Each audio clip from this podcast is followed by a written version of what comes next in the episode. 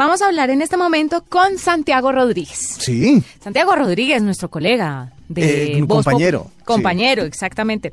Y usted se preguntará en un programa de tecnología por qué estamos hablando con Santiago Rodríguez. Esa es una pregunta que yo me iba a hacer, pero usted se me adelantó. Porque hay un video viral que está, mejor dicho, revolucionando las redes y los corazones de las mamás por estos días que lanza el canal Caracol, por supuesto. Ya lo ha venido haciendo en ocasiones anteriores y esta vez solté lágrima cuando tratan de mostrarle a las mamás y al mundo entero cuál es la mamá perfecta para sus hijos. Sí. Resulta que el presentador de este experimento o la persona, el intermediario entre mamá e hijo, Sí. es eh, Santiago Rodríguez. Y lo tenemos a esta hora en la nube, nos va a contar un poquito sobre eso. Santiago, bienvenido. Hola, Juanita. Hola, ¿cómo están? ¿Usted no le dolió ver a sus niños llorando? ¡Qué crueldad! Mm, No, porque creo que eh, era tan genuino todo que, que, al contrario, creo que la mitad de lo que no está editado es, es, es son historias más bravas todavía. ¿Ah, sí?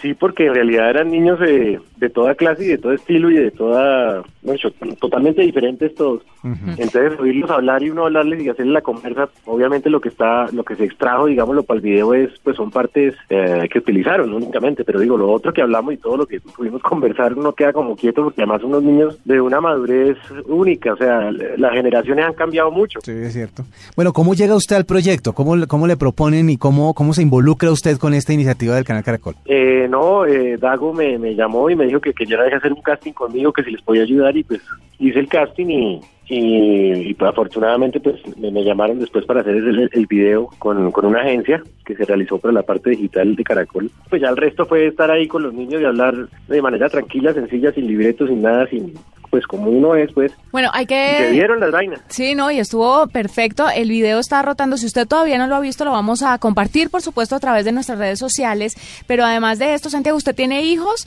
¿Qué tan...? Porque, o sea, el tema de hablar con los niños no se le da a todo el mundo.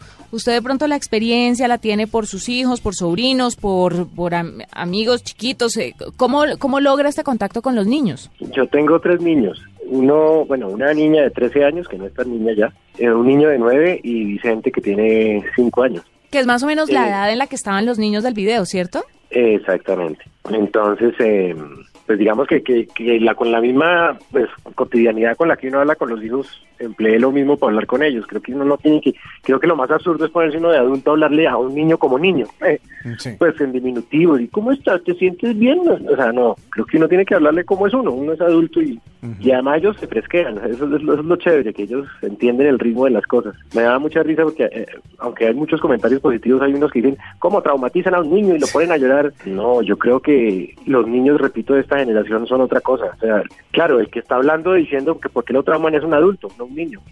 Es verdad. Bueno, Los niños la asumen por otro lado. esta, estas historias que se ven en el video, las historias de los niños, ¿cuál fue la que más le impactó? ¿Cuál fue la que más le llegó cuando estaba haciendo la grabación? Uy, hubo muchas, muchas, muchas.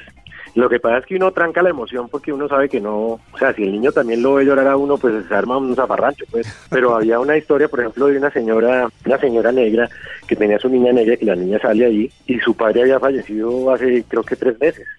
Entonces yo decía, pues, o sea, vamos a hacer este experimento y ahora le vamos a esconder a la mamá Más duro aún. y a- sí. Era pues una cosa que nos decía miércoles, como, bueno. Otro, el de la niña Crespita, que sale una niña Crespita. Es una historia muy bonita porque la mamá trabaja en una discoteca. La mamá no tiene mucho tiempo de estar con ella. La- los pedacitos que salieron de ella, pues digamos que son fundamentales en el sentido de que, pues, van a- al punto de la historia de lo que estamos buscando. Pero lo que hablábamos durante todo el tiempo que estuvimos hablando es una historia dura porque muchas mamás no tienen el tiempo para estar con sus hijos por el trabajo y hay trabajos como ese de esta señora que, pues, era durísimo. Ujú.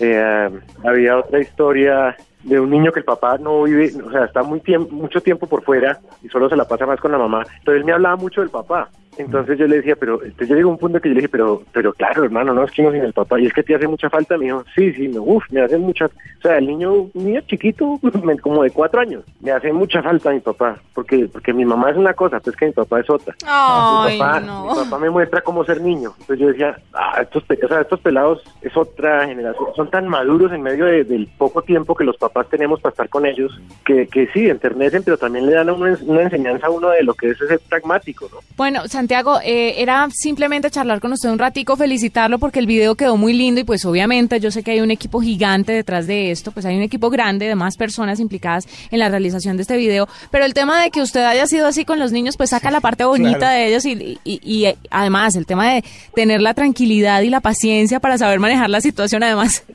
hay una parte en el video en que él le enseña a un niño a respirar. Respire. Sí, porque él está muy agitadito, entonces le dije, no, no, fresco respiremos, vamos a respirar. Sí, sí, no, no, fue fantástico. Así que gracias por darle este regalo a todas las mamás. No, a todas las, todas las mamás que son las, las mamás perfectas, la de cada uno. Un abrazo bien grande, un beso, uno sin mamá no sería nada, porque yo creo que la mamá pues por algo lo cargó unos nueve meses. La mama es la mama, como dice por ahí. Exactamente. Pues es Santiago Rodríguez que a esta hora nos acompaña contándonos sobre la mamá perfecta. Ustedes pueden buscar el video en YouTube, ahí está, pero también está en todas las redes sociales de Caracol Televisión, se los vamos a repostear.